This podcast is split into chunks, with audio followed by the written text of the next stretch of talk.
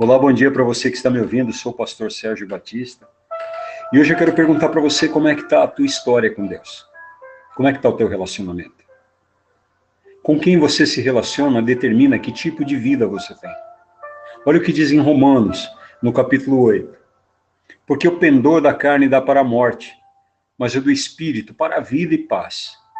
Por isso, o pendor da carne é inimizade contra Deus, pois não está sujeito à lei de Deus, nem mesmo pode estar. Portanto, os que estão na carne, eles não podem agradar a Deus. Querido, segredo para você viver bem com a vida em toda e qualquer situação é você ter comunhão com Deus.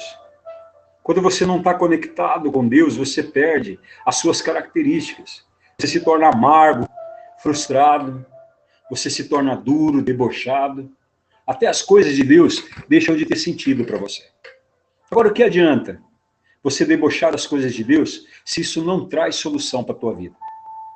O que adianta você criticar a fé do outro se isso não te torna uma pessoa melhor ou mais bem resolvida?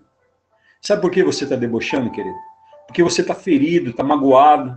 De alguma maneira, alguém te magoou. Ou então, você está infantilizado na tua fé, você não conhece a forma que Deus pode transformar toda a tua forma de falar ou agir. Um único caminho que pode te levar a Deus, querido, é Jesus Cristo. Ou você acha que aquela história de que todas as estradas te levam para o mesmo lugar? Acredita em mim, o único caminho que nos leva a Deus é Jesus Cristo.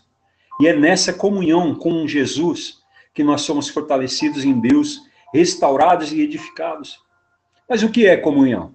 Comunhão é você desenvolver algo em comum com alguém, é você estar dentro do plano de Deus, é você desejar as coisas de Deus. Por exemplo, eu sei quais são as coisas que agradam a minha esposa, porque eu tenho um casamento em comum com ela. Mas e você? O que você faz em conjunto com Deus? Ou será que você tem comunhão com as coisas que te destroem, com sentimentos que te matam, ou com palavras que roubam a paz de quem ouve? Se você está colocando isso no teu coração, querido, você precisa conhecer Jesus para ele reescrever uma nova história na tua vida.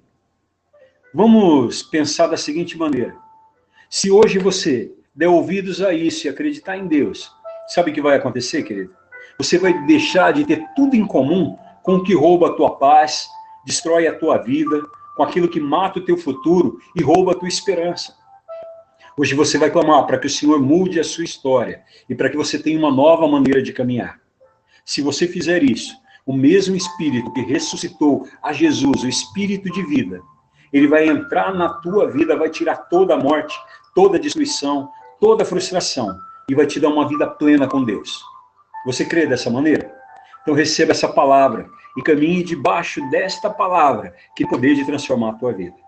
Que o Senhor Deus te abençoe e Ele te guarde. Em nome de Jesus.